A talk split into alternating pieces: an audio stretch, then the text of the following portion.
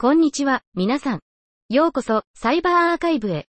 この番組では、科学の最前線に迫り、アーカイブに投稿された最新の研究論文を紹介し、その背後にある興味深いストーリーを探求します。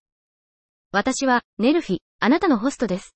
サイバーセキュリティに関連するアーカイブ論文を取り上げ、論文の概要を紹介します。さあ、新しい発見と革新的なアイデアに耳を傾けましょう。本日は、2024年2月20日に投稿された19本の論文を紹介します。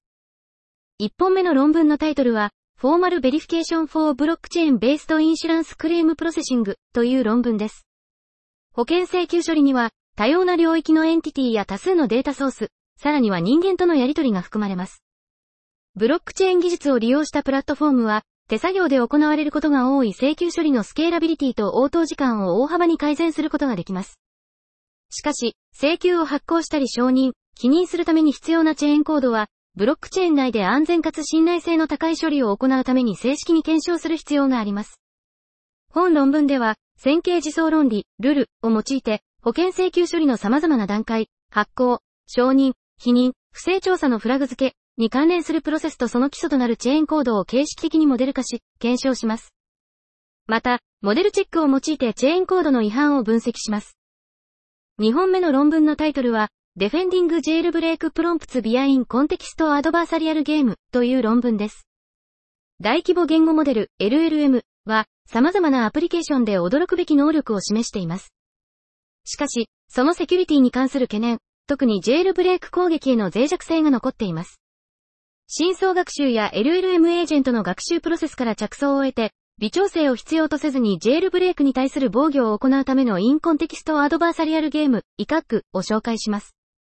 イカックは、エージェント学習を活用して敵対的なゲームを行い、ジェールブレイクに対する防御を動的に拡張することを目的としています。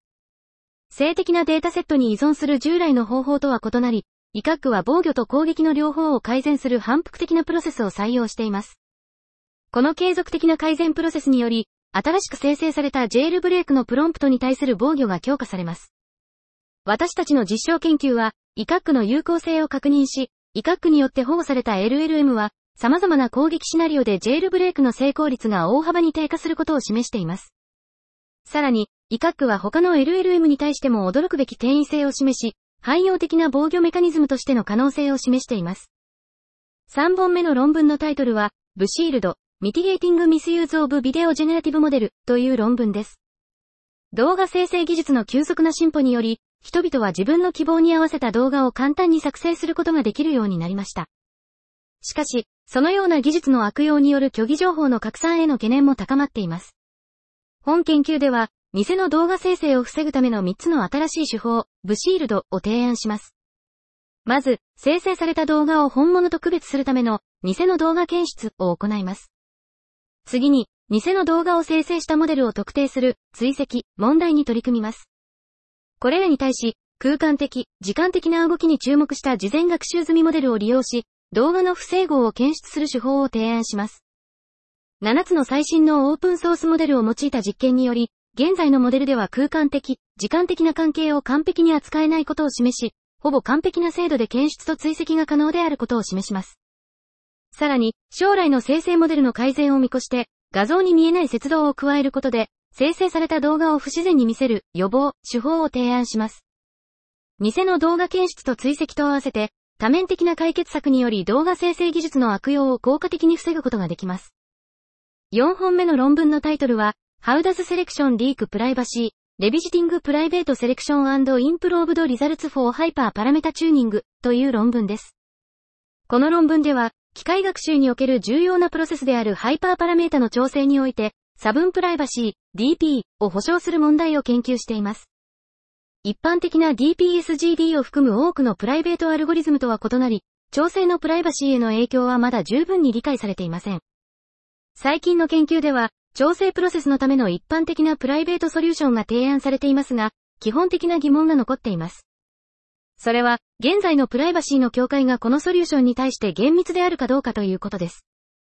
この論文では、この質問に対する肯定的な回答と否定的な回答の両方を提供します。まず、一般的な意味で現在のプライバシー分析が実際に厳密であることを示す研究を提供します。しかし、ハイパーパラメータの調整問題を具体的に研究すると、この厳密さは成り立たなくなります。これは、調整プロセスにプライバシーオーディットを適用することで初めて示されます。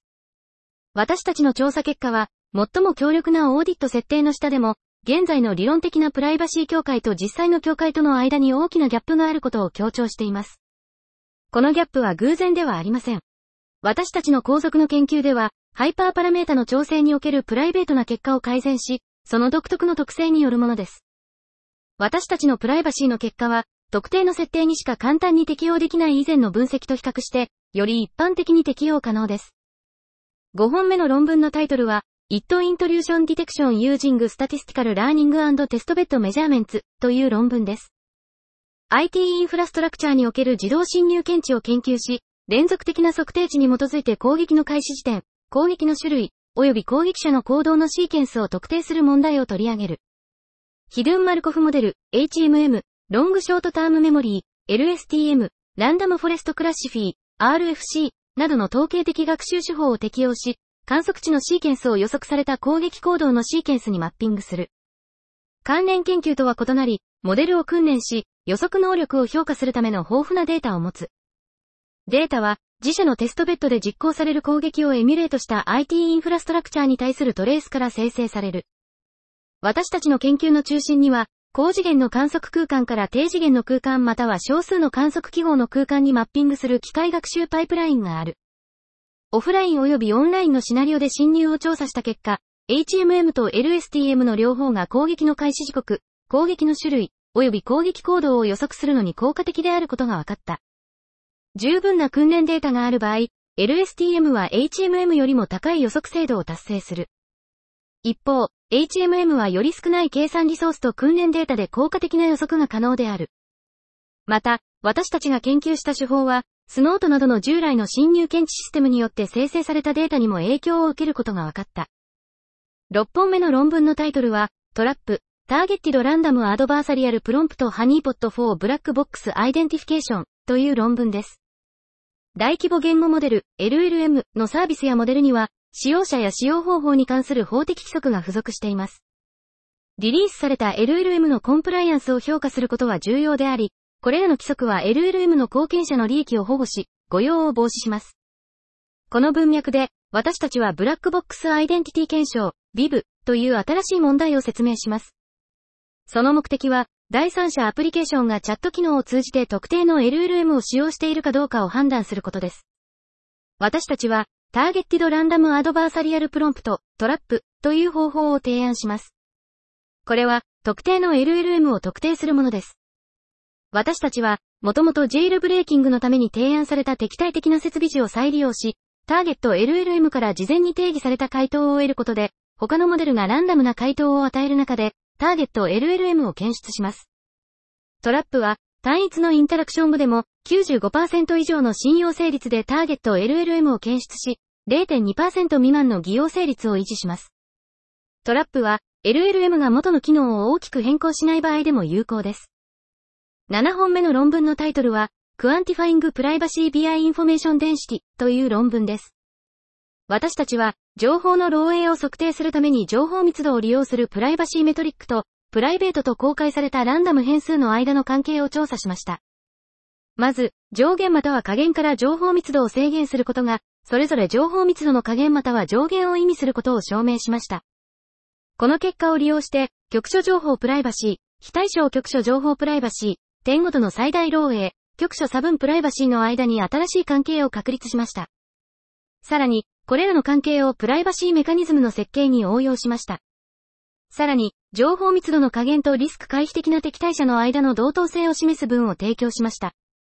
具体的には、望ましい情報密度の加減をもたらす推測フレームワークとコスト関数フレームワークの間の同等性を証明しました。8本目の論文のタイトルは、 Prompt Stealing Attacks Against Large Language Model という論文です。大規模言語モデル LLM のチャット GPT などの使用が増加する中でプロンプトエンジニアリングはモデルの出力の質を向上させる重要な技術となっています。企業が専門のプロンプトエンジニアに多額の投資を行い、市場の需要に応えるための教育リソースが増加する中、高品質なプロンプトの設計は興味深い課題となっています。本論文では、LLM に対する新しい攻撃手法である、プロンプト盗み攻撃を提案します。この攻撃は、生成された回答に基づいて設計されたプロンプトを盗み出すことを目的としています。プロンプト盗み攻撃には、パラメータ抽出機とプロンプト再構築の2つの主要なモジュールが含まれます。パラメータ抽出機の目的は、元のプロンプトの特性を把握することです。私たちはまず、ほとんどのプロンプトが直接プロンプト、役割ベースのプロンプト、またはコンテキスト内プロンプトのいずれかに分類されることを観察しました。パラメータ抽出機は、生成された回答に基づいてプロンプトのタイプを区別し、さらにプロンプトのタイプに基づいてどの役割やどのコンテキストが使用されたかを予測することができます。パラメータ抽出機に続いて、プロンプト再構築機を使用して、生成された回答と抽出された特徴に基づいて元のプロンプトを再構築することができます。プロンプト再構築機の最終目標は、元のプロンプトに類似した逆プロンプトを生成することです。実験結果は、提案された攻撃の優れた性能を示しています。私たちの提案する攻撃は、プロンプトエンジニアリングの研究に新たな次元を加え、LLM のセキュリティ問題に対するより多くの注意を呼びかけます。9本目の論文のタイトルは、BFTDSN、 A Byzantine Fault Tolerant Decentralized Storage Network という論文です。ブロックチェーンとその応用の急速な発展に伴い、分散型ストレージネットワーク DSN に保存されるデータ量は指数関数的に増加しています。DSN は世界中の手頃なストレージリソースを集め、数万の分散型アプリケーション、DAPS に堅牢な分散型ストレージサービスを提供します。しかし、既存の DSN は上長ストレージのための消去符号の実装において検証性を提供しておらず、ビザンチンエンコーダーに対して脆弱です。さらに、最適な対ビザンチン障害性のためのコンセンサスが DSN には欠如しています。本論文では、これらの課題に対処するために設計されたビザンチン障害体制の分散型ストレージネットワークである BFTDSN を紹介します。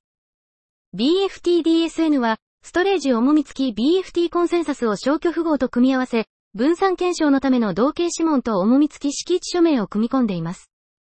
BFTDSN の実装は、既存の産業用分散型ストレージネットワークと比較して、ストレージコストとレーテンシーにおいて同等の性能を示し、ビザンチン体制においては優れた性能を発揮します。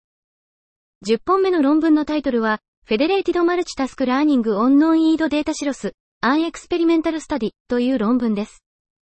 Federated Multitask Learning, FMTL は、Federated Learning, FL と Multitask Learning, MTL の利点を統合し、複数のタスク学習データセットでの協調モデルトレーニングを可能にする革新的な手法です。しかし、FL と MTL の両方の特徴を統合した包括的な評価方法は現在のところ存在しません。本論文では、FMTL パラダイムの体系的な評価を行うための新しいフレームワークである FMTL ベンチを提案します。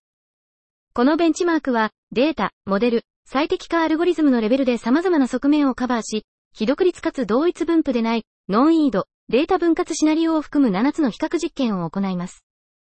様々な指標のベースラインを比較するための体系的なプロセスを提案し、通信費用、時間、エネルギー消費量のケーススタディを行います。私たちの詳細な実験を通じて、既存のベースライン手法の強みと限界についての貴重な知見を提供し、実践的なシナリオでの最適な FMTL の適用に貢献します。結果の再現のためにソースコードを公開します。11本目の論文のタイトルは、A ノーベルプロトコル Using Captive Portal for FIDO2 Network Authentication という論文です。FIDO2 認証は、パスワードとその脆弱性を置き換えることを目的として、多くの Web 認証サービスで採用され始めています。しかし、この新しい認証方法はまだネットワーク認証システムと統合されていません。本論文では、FIDO2 キャップ、FIDO2 キャプティブポータル認証プロトコルを紹介します。私たちの提案は、FIDO2 認証機を使用したキーとパスキーを使用したキャプティブポータルネットワーク認証のための新しいプロトコルを説明しています。提案を検証するために、私たちは FIDO2 キャップ認証のプロトタイプを MOC シナリオで開発しました。このプロトタイプを使用して、15人の実際のユーザーを対象に使いやすさの実験を行いました。この研究は、FIDO2 認証に依存する新しい認証パラダイムにネットワーク認証を適用させるための最初の体系的なアプローチを行っています。12本目の論文のタイトルは、Bounding Reconstruction Attack Success of Adversaries Without Data Players という論文です。機械学習、ML モデルに対する再構築攻撃は、機密データの漏洩の強いリスクをもたらします。特定の状況では、モデルの勾配を使用して、教室機モデルからトレーニングデータのサンプルをほぼ完璧に再構築することができます。差分プライバシー、DP で ML モデルをトレーニングする場合、このような再構築攻撃の成功率の上限を形式的に提供することができます。しかし、これまでのところ、これらの上限は、現実的な実践的な過程に基づいていない可能性があります。本研究では、DP でトレーニングされた ML モデルに対する現実的な敵対的設定の下での再構築成功率の上限を形式的に提供し、実証的な結果でこれらの上限を裏付けます。これにより、現実的なシナリオでは、A、期待される再構築成功率を異なる文脈や指標で適切に制限することができ、B、プライバシーパラメータをより適切に選択することができるようになります。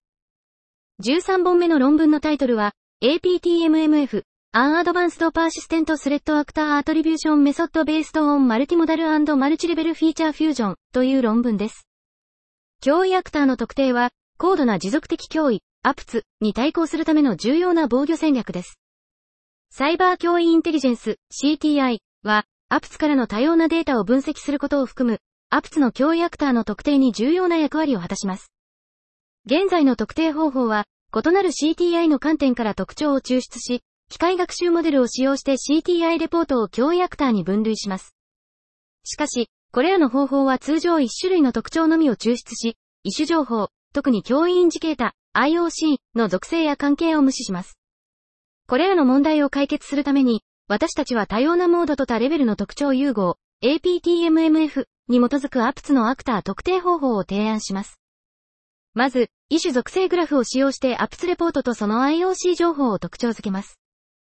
次に、属性タイプ特徴、自然言語テキスト特徴、及びトポロジー関係特徴を抽出し、総合的なノード表現を構築するために融合します。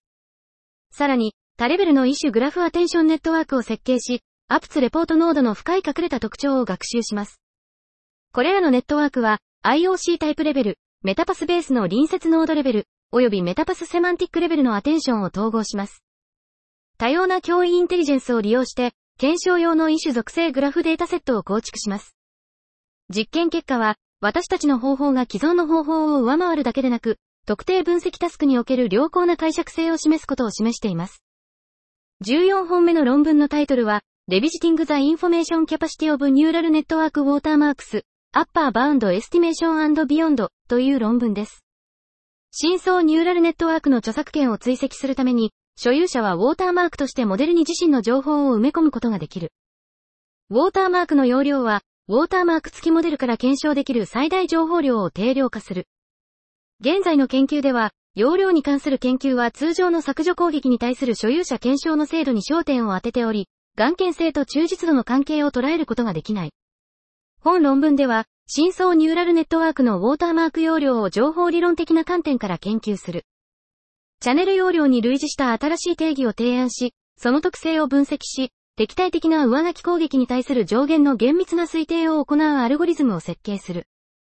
また、所有者検証の複数のラウンドによるウォーターマークの送信を保護するための普遍的な非侵襲的な方法を提案する。私たちの観察結果は、所有者や製品の性能低下との間のトレードオフについて興味を持つニューラルネットワークの所有者や防御者にとって、所有権の完全性との間のトレードオフについての証拠を提供する。15本目の論文のタイトルは、オフパス TCP ヒジャッキングイン Wi-Fi ネットワークス、アパケットサイズサイドチャンネルアタックという論文です。この論文では、Wi-Fi ネットワークにおける基本的なサイドチャンネルである観測可能なフレームサイズを明らかにし、攻撃者が TCP ハイジャック攻撃を行うために利用できることを示します。WEP やパー2 PAR2、PAR3 などの様々なセキュリティメカニズムが Wi-Fi ネットワークを保護するために実装されているにもかかわらず、私たちの研究では、オフパスの攻撃者がフレームサイズのサイドチャンネルから十分な情報を抽出して被害者の TCP 接続をハイジャックすることができることが明らかになりました。私たちのサイドチャンネル攻撃は、2つの重要な発見に基づいています。I、TCP レシーバーが生成する応答パケット、ACK や RST などのサイズにはばらつきがあり、E、これらの応答パケットを含む暗号化されたフレームには一定のサイズの違いがあります。攻撃者は被害者の暗号化されたフレームのサイズを観測することで、被害者の TCP 接続を検出してハイジャックすることができます。私たちは SSH-DOS や Web トラフィックの操作という2つのケーススタディを通じて、このサイドチャンネル攻撃の有効性を検証しました。さらに、実世界の Wi-Fi ネットワークにおける私たちの攻撃の影響を評価するために、広範囲な測定を行いました。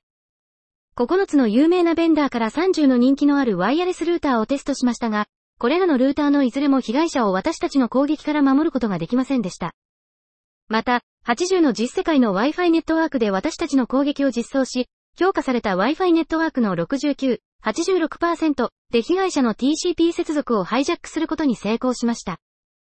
私たちはこの脆弱性を Wi-Fi アライアンスに責任を持って開示し、この問題に対処するためのいくつかの緩和策を提案しました。16本目の論文のタイトルは、 Robust-Wide、Robust Watermarking Against Instruction-driven Image Editing という論文です。テキストの指示に従って画像を編集することで、ユーザーは素早く画像を編集することができる。しかし、悪意のあるユーザーはこの技術を悪用して偽の画像を作成することができ、信頼危機を引き起こし、元の画像の所有者の権利を害する可能性がある。このような悪意のある行動を追跡するために、透かしを使用することが一般的である。しかし、テキスト指示による画像編集は、透かしを意味レベルで大きく変化させるため、透かしの耐久性や効果が低下する。そこで、本研究では、 Instruction-driven Image Editing に対する最初の耐久性のある透かしの方法である Robust-Wide を提案する。具体的には、透かしの埋め込みと抽出に広く使用されているエンコーダーデコーダーのフレームワークを採用する。また、意味レベルの歪みに対する耐久性を実現するために、新しい Partial Instruction-driven Denoising Sampling Guidance、ピッツ、モジュールを導入する。ピッツは、様々な指示の注入と画像の意味レベルでの大幅な変更から構成される。ピッツにより、エンコーダーはより耐久性が高く意味を理解した領域に透かしを埋め込む傾向があり、画像編集後も残る。実験結果は、ロバストワイドが64ビットの透かしメッセージに対して2.6%の低いビットエラー率で編集された画像から透かしを効果的に抽出できることを示している。また、元の画像の視覚的品質や編集可能性にはほとんど影響を与えない。さらに、 Robust-Wide は、様々なサンプリング構成や ControlNet InstructPix2Pix、MagicBrush、Inpainting、DDIM Inversion などの他の画像編集手法に対しても一般的な耐久性を持つ。17本目の論文のタイトルは、ランポ、A セガーベースドインテグレーションオブバイナリーコードアナリシスシステムファルシフィケーションフォーサイバーキネティックバルネラビリティディテクションという論文です。この論文では CPS のサイバーキネティック脆弱性を特定するためのバイナリコード解析ツールランポを提案する。このツールは物理システムの振る舞いを表すシグナルテンポーラルロジック、スティール、式を入力とし、バイナリコード内のサイバー奇跡を検索して物理振る舞いを引き起こす可能性があるものを特定する。